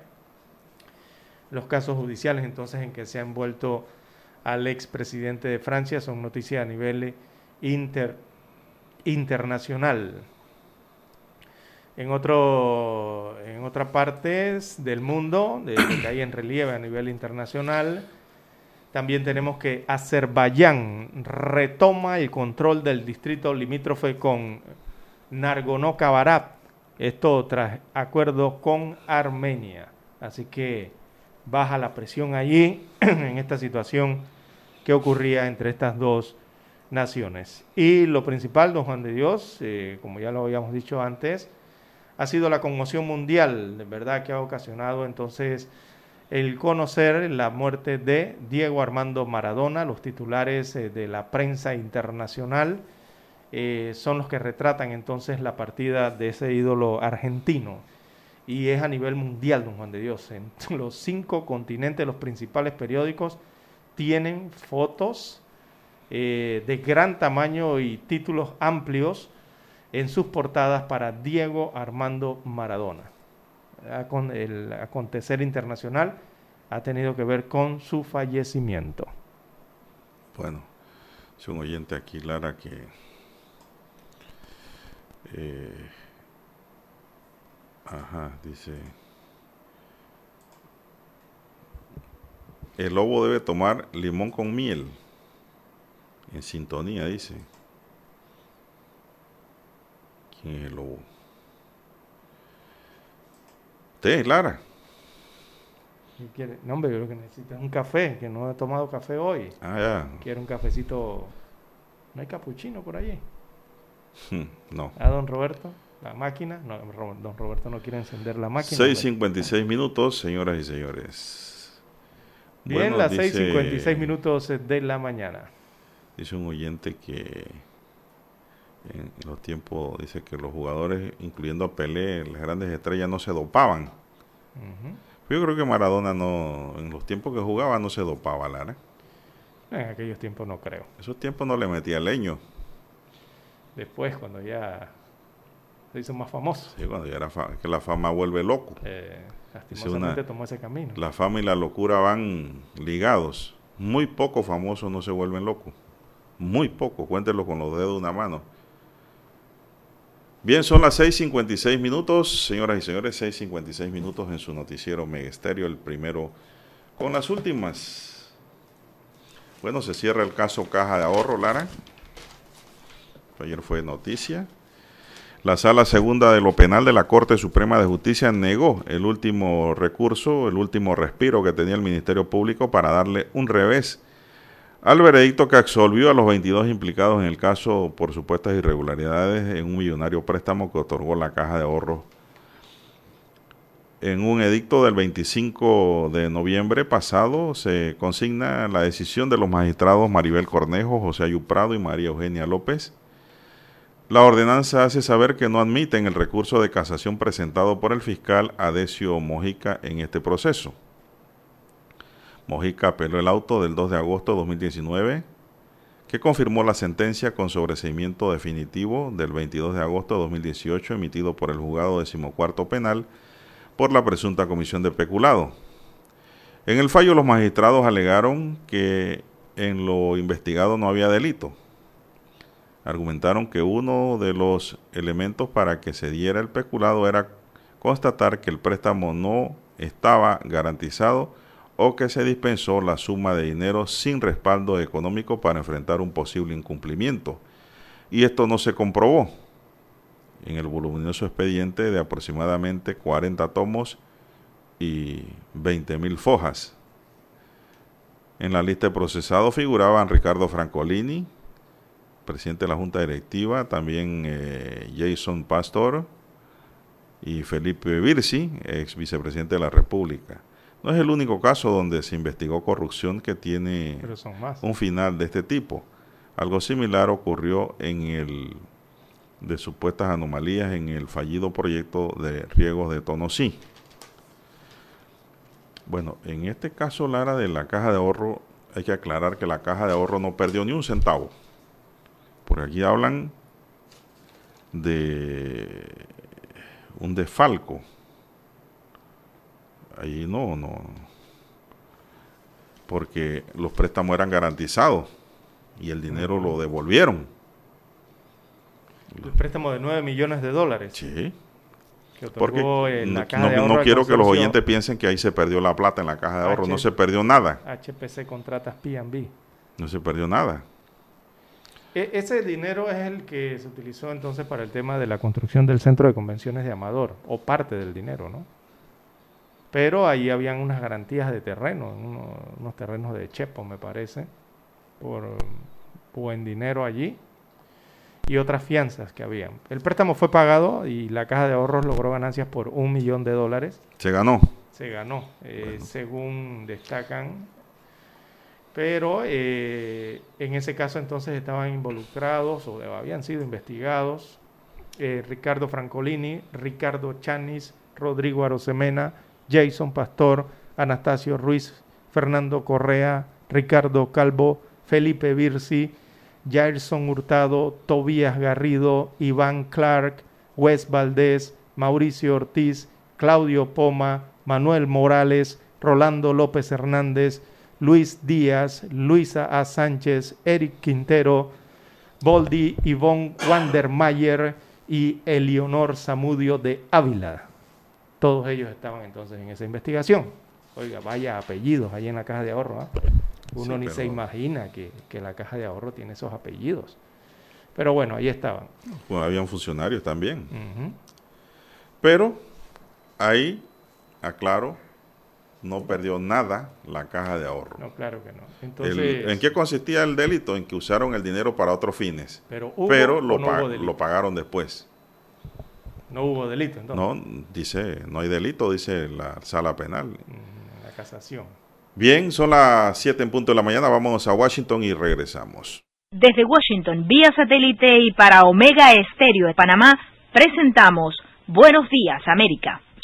Buenos días, América. Vía satélite. Desde Washington. Omega Estéreo, la radio sin fronteras. Desde Washington les informa Henry Llanos. Alemania sobrepasó hoy jueves la sombría marca de 15.000 muertes por coronavirus. El Instituto Robert Koch del Centro de Control de Enfermedades del país reportó 389 decesos en el último día que elevaron el total de fallecidos desde el inicio de la pandemia a 15.160. Alemania ha registrado 983.588 casos de COVID-19 luego de sumar 22.360 más en el último día, según agregó el instituto. El país está inmerso en una cuarentena que busca frenar la segunda ola del virus. En Argentina, la repercusión de la muerte de Diego Armando Maradona es generalizada, como nos informa Juan Ignacio González Prieto. Argentina no durmió, se llenó de dolor y las calles son un canto de despedida al máximo ídolo popular que es velado con honores en la Casa Rosada de Gobierno en Buenos Aires. La cosa que hizo es un monstruo, es de otro planeta. Porque no hay, en los que yo lo veía porque iba todos los días a la cancha, a todos lados. Tierra, lo amaba Diego, soy de los que aman incondicionalmente. Eh, así que solamente voy a decirle gracias. Juan Ignacio González Prieto, Voz de América, Buenos Aires, Argentina. Se calcula por lo menos un millón diario en los aeropuertos de Estados Unidos con motivo de la festividad de Acción de Gracias. Nos informa Alejandro Escalona. El número de hospitalizaciones récord y la creciente cifra de fallecimientos por COVID-19 no impidieron que los estadounidenses viajaran un día antes del feriado del Día de Acción de Gracias, lo que genera temores de que la propagación descontrolada en curso sea un preludio de un mayor contagio en diciembre. Las muertes diarias en Estados Unidos por COVID-19 superaron 2.000 por primera vez desde mayo y las hospitalizaciones alcanzaron un récord de 87.000 el martes, ya que el país registró 2.300.000 mil nuevos casos de infecciones solo en las últimas dos semanas. El presidente Donald Trump indultó el miércoles al ex asesor de Seguridad Nacional Michael Flynn, quien confesó haber mentido al Departamento Federal de Investigaciones, FBI, sobre sus contactos con Rusia. Es mi gran honor anunciar que el general retirado Michael Flynn ha recibido un perdón completo, señaló Trump en Twitter. Posteriormente, la Casa Blanca divulgó un comunicado diciendo que Flynn nunca debería haber sido procesado y que el indulto pone fin a la persecución partidista y sin tregua de un hombre inocente. Flynn se enfrentaba a un proceso judicial debido a sus contactos con Moscú a finales de 2016, cuando presuntamente violó las leyes al entrar en contacto con Moscú semanas antes de aceptar el cargo. Durante el proceso judicial, el militar retirado confesó haber mentido al FBI en el transcurso de la investigación. La acción anula el caso penal contra Flynn, de 61 años, justo cuando un juez federal estaba sopesando con escepticismo si considerar una solicitud del Departamento de Justicia para desestimar la acusación, a pesar de que Flynn se declaró culpable de mentir al FBI sobre sus contactos con Rusia. Flynn es el segundo asociado de Trump condenado en la investigación de Rusia en recibir un indulto del presidente. Trump conmutó la sentencia del confidente Roger Stone unos días antes de que se presentara en prisión. Luis Alberto Facal, Voz de América, Washington. Desde Washington vía satélite y para Omega Estéreo de Panamá hemos presentado Buenos Días América. Buenos días América. Vía satélite. Desde Washington. Nosotros investigamos profundamente para informar mejor. Eso quiere decir que en cada corregimiento, como en todo el territorio nacional, nuestros oyentes conocen la verdad completa de lo que ocurre en Panamá y el mundo.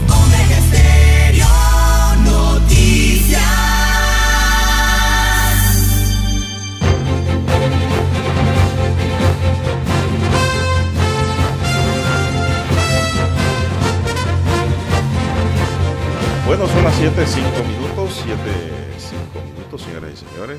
Bueno, Lara, ¿qué dijo Benicio Robinson de Lombana? Usted me estaba comentando. Ayer el grupo de Otro Camino Panamá, Otro Camino, se llama el grupo que se quiere constituir en partido político y amigos, simpatizantes hicieron una protesta en la Vía España, ¿no? Contra la corrupción, que ya no sabemos para dónde agarrar y mirar porque por donde usted mire hay un juega vivo. Claro. Cuando menos te cree, hay otro juega vivo. Y el que menos te cree, calladito. Ay, Dios mío, ¿cómo se arregla esto? 7, 6 minutos. Varela intentó enderezar esto, pero no pudo, porque también se enredó en las patas de los caballos, Lara. Bueno, ayer el, el diputado del PRD por Bocas del Toro, Vinicio, Benicio, perdón, con E, Robinson, él arremetió contra el ex candidato presidencial Ricardo Lombana eh, y lo hizo en medio de la sesión de la Comisión de Presupuesto, allá en la Asamblea Nacional. Bueno, citamos y dice que hay gente como Lombana que me da mucha pena, dice Benicio Robinson, que no ha podido inscribir su partido y cree que con esta disposición de hablar de Vinicio Robinson o hablar del gobierno, le va a permitir inscribir el partido o ponerse en la, pun- en la puntada, eh, como dicen por ahí, para ser presidente del país. Así dijo Vinicio Robinson ayer. Bueno, recordemos que Lombana presentó el pasado lunes ante la Corte Suprema de Justicia una demanda de nulidad por la aprobación del Consejo de Gabinete de 22 millones de dólares para el pago de la planilla 002, que es precisamente una planilla de la Asamblea Nacional. Así de es. allí vienen entonces los comentarios No, y del también PRDista. del impulso procesal sobre los bates costosos. Exactamente. Y las asociaciones deportivas y federaciones en donde se perdió mucho dinero en esa denuncia presentada por el abogado. Y Ah. dice que Lombana quiere usarlo para subir. Ay, estos políticos. Bueno, dijo Robinson ayer desde la comodidad de la oficina en la Asamblea Nacional, abro comillas, yo quisiera verlo un momentito presidiendo la República, porque parece que él suena o sueña, él duerme mucho Bueno, él suena y sueña. y sueña mucho por ser presidente, pero para Dígame ser usted, presidente... ¿qué candidato no ha soñado ser presidente? Sí, exactamente. Eh, para ser presidente, dice Robinson, eh, hay que ser por lo menos humilde y él no tiene nada de humildad, dijo Vinicio Robinson, que también es presidente de la Comisión de Presupuesto y él es presidente del partido PRD, ¿no es? Sí, presidente del Partido Revolucionario Democrático. Así que fueron las palabras que utilizó ayer para referirse en la Comisión No, y de di- también dijo- también dijo por ahí que- Ricardo Lombana. Que quisiera un debate próximamente. ¿Usted cree que Benicio aguanta dos rounds de debate con Lombana? Eh, no creo. No, no es el primer asalto, cae que no se sentado, no se para más. Así es.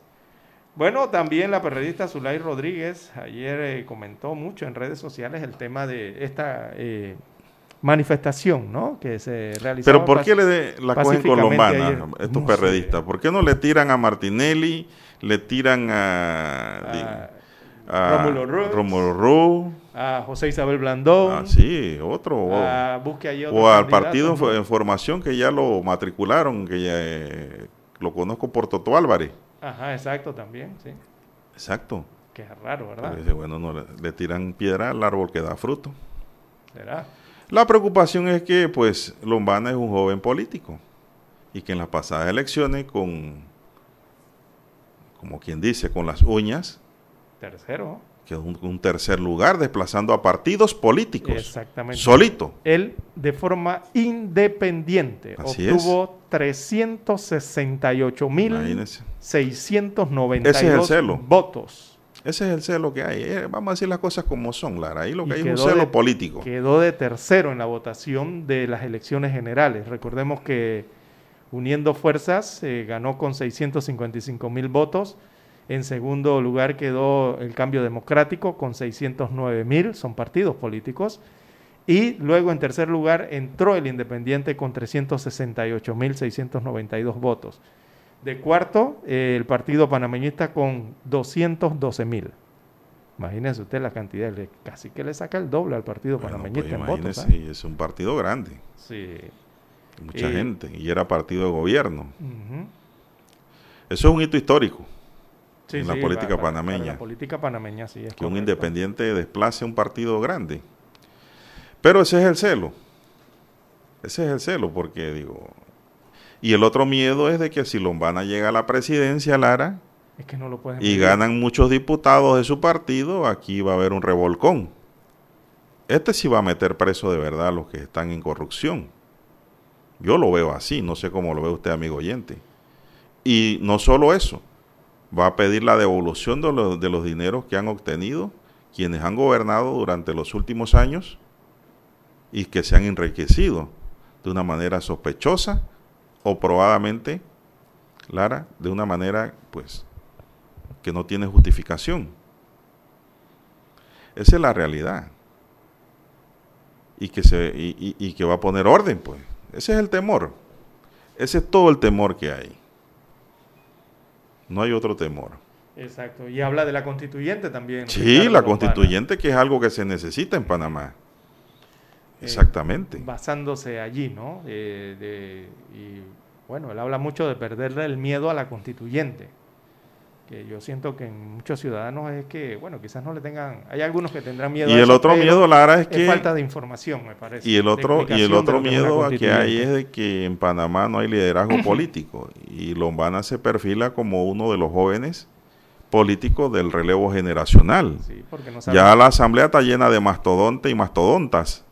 Entonces, ya han cumplido una misión, un ciclo. Entonces viene este muchacho que es joven, que pudo haber sido diputado también, Y que es y- difícil y medirlo. prefirió correr para la presidencia o pudo haber sido miembro del Parlacén porque también se pudo postular él mismo y ya tuviese un escaño, no lo quiso. Hay que decir las cosas como son. Que hubiera el subsidio también electoral, ¿no? Así es, perdió un subsidio grande por ir como independiente. El partido, pues, no, no, los independientes no, de- no tienen derecho a ese subsidio. Los independientes, los partidos sí. Exactamente. Todas esas son desventajas, Lara. Eso es como correr, de, voy a decir, montado en, montado en un perro en una carrera de caballo. Pero es que con Y resulta ser que este caballero montado en un perro llega de tercero. Y es que por no- decirlo de esta manera. Y es que con los independientes. Tomando en cuenta que el perro es el mejor amigo del hombre. Exacto. ¿Por Fiel. qué? Porque con los independientes un- no sabes, don Juan de Dios. De repente los que están inscritos o matriculados en partidos políticos quizás saben más o menos la base de la votación que pueden tener porque tienen inscritos en el partido y los contabilizan. Pero con los independientes usted no sabe. Así es. Las personas independientes no están por allí acá rato con una bandera en el No, la gente independiente está pensando en el trabajo, en el estudio, y, y no andan en, las en su redes formación, golpeando, en producir para el país, Exactamente. en la empresa privada. Ahí está la gente independiente. Exacto. Entonces no sabes cómo En la banca, ¿no? En el turismo, pero a nivel privado. Exactamente. Ahí está la gente independiente que vota. Entonces esos independientes cuando se unen Hay un celo muy grande. Una gran mayoría en Panamá. Así es, lo que hay es un celo marcado allí, de verdad.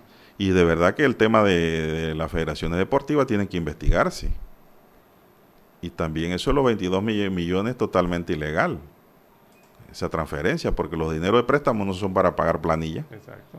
son para inversión o gasto de funcionamiento, Mira, ahí que no incluye las planillas. Ahí están los hospitales que no tienen equipos, no tienen insumos, porque no hay dinero para comprarlos.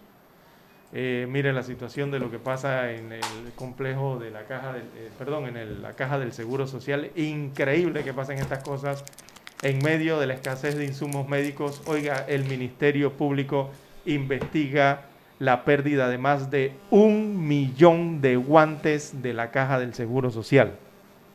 ¿Cómo es que se pierden un millón de guantes en un Voy depósito? para allá, vamos a ver qué pasa con esos Eh, guantes. Habrá sido en el transporte, Pero en el barco, en el, ¿dónde habrá sido eso? Se perdió en Chiriquí un millón de guantes. No puede Oh. ser, oiga.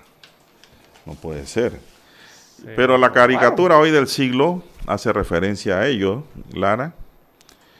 Y le dice, aquí no sé quién, a quién representa este señor, dice, ¿tiene alguna pista de quién pudo haberse robado un millón de guantes de la caja de seguro social? Un funcionario, alto funcionario, y le responde el de la DJ. Investigamos el lugar de los hechos y lamentablemente no pudimos obtener huellas. Parece que usaron guantes. Usaron guantes de látex. bueno, sí, no van a encontrar huellas, evidentemente. Bueno, increíble en medio de una pandemia por coronavirus y las denuncias por falta de insumos médicos en, el almacén principal de la Caja de Seguro Social, desapareció un millón setenta y dos mil unidades de guantes de nitrilo, todos embalados en cajas. La pérdida del material asciende a 35.190 dólares y el caso es investigado por la Fiscalía Anticorrupción por delito contra la administración pública en perjuicio de la Caja de Seguro Social. La entidad investigadora advierte a las instancias médicas públicas y privadas del país y a la ciudadanía en general a abstenerse de adquirir los insumos médicos y quirúrgicos que pertenecen a la Caja de Seguro Social y yo diría al Estado, porque del Ministerio de Salud también puede ser. Los guantes de nitrilo están compuestos de caucho sintético similar a látex, pero no contienen sus alérgenos, alérgenos al estar hechos de látex sintético. La denuncia que dio lugar al inicio de la investigación fue presentada el pasado miércoles 11 de noviembre de 2020 se cree que hay funcionarios involucrados en la pérdida de dichos guantes, Lara, pero ayer la, una televisora dijo que esto fue en Chiriquí. Eh, bueno, tengo aquí la nota de prensa de, que emite el Ministerio Público, la Procuraduría General de la Nación, a través de su Departamento de Información y Relaciones Públicas. Y ella habla de que el Ministerio Público investiga entonces la pérdida de, más de un millón de guantes de la Caja del Seguro Social.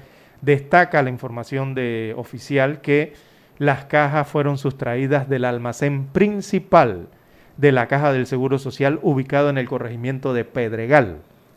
¿Sabe dónde están esos depósitos? no? Son enormes, allá atrás en Pedregal. Eh, bueno, eh, se hace del conocimiento público, según esa nota de prensa oficial del Ministerio Público, que eh, se hace de conocimiento público sobre todo a las instancias médicas públicas y también a las otras particulares. Se están refiriendo a las clínicas, hospitales, laboratorios que utilizan este tipo de insumos, pues. Eh, y a la ciudadanía en general de abstenerse de adquirir esos insumos médicos quirúrgicos, los cuales pertenecen a los lotes, y dan los números de lotes, don Juan de Dios. Dígalo. El lote 5D 20E013. El otro lote es el 5D 20E014. El 5D 20E019 y el 5D20E020. 20. Así que, así que estos son los cuatro lotes entonces a los que pertenecen estos guantes de nitrilo largo. En la investigación, eh, eso surgió mediante una denuncia presentada el pasado 11 de noviembre. Así que los guantes se perdieron o fueron sustraídos, o como usted lo quiera catalogar, allí del almacén principal de la Caja del Seguro Social en el corregimiento de Pedregal. Uh estaba la DHL, ¿se acuerda antes? Esos grandes depósitos. Bueno, por ahí están los del Seguro Social. Bueno, está en fase de investigación esta situación. Bueno, y en medio de toda una pandemia, ¿no? Cuando se necesitan tantos insumos quirúrgicos. Claro. Eh, necesarios para, en este caso, la protección, ¿no? Ocurre esta situación. Bueno, Lara, aquí pregunta un oyente, Juan de Dios, o Lara, por favor, perdone mi ignorancia, pero ¿por qué se dice foja? No se diga eso. No, no, bueno, todos somos ignorantes en algo siempre. Eso no, a mí no me quita el sueño. Esto, dice el oyente, ¿por qué se habla de foja y no de hojas? Dice el oyente, Lara. Es léxico jurídico, ¿no? Muy bien. Dice, úsese siempre foja cuando se refieren al léxico jurídico, como dice Lara, para individualizar numéricamente Las un determinado documento. Exacto, las resoluciones. Si el documento está foliado, es decir, lleva folio, lleva números, Foja 8, foja 10, foja tal, ¿no? entonces usted habla de foja porque es un lenguaje jurídico. Así es. Y porque pues usted se quiere referir a un escrito precisamente o resolución judicial en un expediente. Usted habla a foja tal del expediente tal. Es el lenguaje jurídico. Exacto, a- a- así individualizan Ese es el lenguaje que se los usa, ¿no? documentos en, en el aspecto Claro, si usted es profesor de español y está leyendo un libro del Quijote, usted le Ahí dice al alumno, hoja. a hoja, en la hoja tal o página tal Sí. está tal cosa. Pero en el lenguaje jurídico pues se usa la palabra foja para individualizar numéricamente el documento. Así es. Esa es la explicación que humildemente le puedo dar al amigo oyente. Oiga, 7.21 o- o- minutos. Por ahí si nos hace otra también explicación humildemente. Vamos a ver, eh, depende. En buen, buen panameño para que pueda ser entendido el tema de la casación. qué es la casación. A veces la gente escucha casación y se queda, pero ¿esto qué es? Bueno, hay gente que sabe también. También, sí, ¿no? Es un Sabe- recurso. Sabemos que hay muchos que la conocen, pero también dentro de la audiencia hay personas que quizás no, lo- no la comprendan bien. Bueno, es- un recurso extraordin- extraordinario que tiene la persona que ha sido afectado por una decisión judicial de segunda instancia. ¿no? Que puede ser de forma o de fondo. De forma cuando el tribunal se equivoca en la apreciación de las pruebas o la mala interpretación probatoria. Y de fondo cuando el tribunal no distingue, no distingue con claridad por qué sucedieron las cosas y en qué momento. El por qué y en qué y cuándo. Para explicarlo en palabras sencillas, hay casación civil, hay casación penal y hay casación laboral. Muy bien. Son las tres casaciones que Bueno. comúnmente se conocen. Esto para aclarar el tema entonces en el caso de la caja de ahorros, ¿no? Muchos me dirán, no, ¿y dónde me deja familia y comercial? Bueno, eso lo resuelven el mismo pri- primer tribunal superior, por eso hablo de tres, que son las tres salas, ¿no? La sala penal resuelve las penales, la civil, las civiles comerciales y de familia y la, eh, la, la casación laboral que la resuelve la sala tercera de lo contencioso administrativo. ¿Qué más quieres saber? Bueno, creo que han quedado Palabras claros. llanas, significados simples para una mejor comprensión. Así mismo es. Bueno, revisando la correspondencia también en las redes sociales, arroba Tiene César sus reglas de aplicación. Ajá. Y no es fácil, ¿ah? En Panamá hay pocos casacionistas efectivos. No es fácil. Eso tiene su metodología y su reglamento de aplicación. Tiene sus requisitos legales. Hay que hacerse experto. Bien, arroba César Lara, bueno, nos llega aquí una información desde la provincia de Chiriquí, eh, arroba Pirulenta, dice aquí, María de González. Escucho su noticiero todos los días. Por favor, si nos pueden ayudar con información respecto al pago de indemnizaciones por maternidad. Bueno, he de entender que se refiere al subsidio por maternidad de la Caja del Seguro Social. Dice aquí, la institución no ha dicho nada al respecto. Bueno, la verdad es que eh, la Caja del Seguro Social, eh, eh, usted tiene que hacer el trámite, amiga oyente, si en tal caso está en este trámite, usted tiene que completar la solicitud y entregar cada uno de los requisitos que tiene ese trámite. Que tengo conocimiento de que sí se están pagando los subsidios por maternidad. Lo que le recomendaríamos, eh, si está usted en este caso de que a uno le han eh, pagado esto, es que confirme con la institución. Ellos tienen en su página web de la Caja del Seguro Social, ahí aparecen colgados eh, los pasos que tiene que seguir eh, para eh, el tema del pago de ese subsidio de maternidad, los requisitos, los documentos que hay que presentar. Lo que ocurre a veces, don Juan de Dios, es que las personas comienzan el trámite, pero siempre se les olvida un documento. Siempre ocurre esa situación y eso atrasa todo el proceso. Usted tiene que estar pendiente de que estén completos todos los requisitos que le han presentado para el tema de la homologación y también los requisitos, eh, todos los certificados, presentar todos los documentos, ¿no? Que les están pidiendo para poder que el trámite avance, porque donde le falte uno, allí se para. Así que hay que estar pendiente en esto, amiga oyente. Esto hasta la provincia de Chiriquí, que nos hacen esta eh, consulta. 7, 25 minutos eh, de la mañana en todo el territorio nacional. ¿Qué más tenemos? Bueno, otro oyente dice aquí, dice, ¿puede hablarme más de la casación? Claro, usted porque, Ah, ¿le gustó? usted porque eh, tira el anzuelo. Vio, se lo dije. ¿Cómo se aplica? No, es un recurso extraordinario, como dije, que tiene por objeto anular una sentencia judicial. Ese es el objeto principal. ¿Por qué? Por una incorrecta interpretación o aplicación de la ley o que se ha dictado en un procedimiento que no ha cumplido la solemnidad de lo que usted escucha por ahí comúnmente, que se llama la falta al debido proceso. Lara. Simple, pero es, es extraordinario. Eso viene después de la apelación. Primero la sentencia de primera instancia, que la da un juez de circuito, o juez seccional.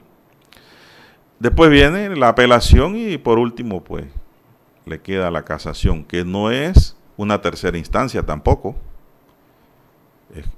Es, un recurso extraordinario el de la casación. Por eso es que no es fácil lograr un resultado, que le casen una sentencia, es decir, se la aprueben.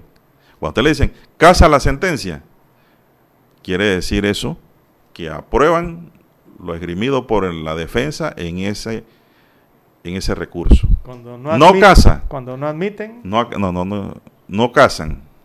Cuando no admiten es que no pasan ni la primera fase de, No de la revisión. primera no, no base. llega a la primera base. Ah, ok. No la admiten por algún error entonces cuando en no su casan, presentación. Diga. cuando no casan, entonces. Es que ha sido que has perdido el caso. Ah, bueno. Lo que has planteado no lo admite, no lo aprueba la sala correspondiente de la Corte Suprema de Justicia. 7.27 minutos, Lara, te voy a cobrar una mensualidad tú también por esta universidad privada de caseta. Está como- 7.27, se nos acabó el tiempo, Roberto. Un minuto, ¿qué nos queda para ese minuto, Lara? Eh, bueno, respondiendo al amigo oyente entonces de eh, el tema del gordito del zodiaco, los sorteos. La lotería ya había anunciado que se reprogramarían los sorteos del gordito del zodiaco, ese del signo Piscis. Por eso les pidió que no eh, votaran, eh, ¿verdad? No se deshicieran de los, eh, los billetes. Pero el detalle es que la lotería no ha anunciado la fecha en que se va a dar a cabo este sorteo. O por lo menos las informaciones que nos han llegado no contienen la nueva fecha hasta el momento. Bueno, las enfermeras no fueron atendidas por el presidente ayer y se mantienen en suspenso todavía. No sabemos qué acciones van a tomar y tampoco la de huelga es la más indicada en una pandemia. No cometan ese error. Traten de hacer un acercamiento con el presidente para que les paguen, porque nadie puede vivir sin cobrar. Hay unas que tienen hasta 5 o 6 meses que no le pagan, Lara. Eso no puede ser, hombre. Es una maldad. Se nos acabó el tiempo. Roberto Antonio Díaz nos acompañó hoy en el tablero de controles y en la mesa informativa les acompañamos. César Lara. Y Juan de Dios Hernández Sanur. Gracias, señoras y señores. Ya viene Infoanálisis.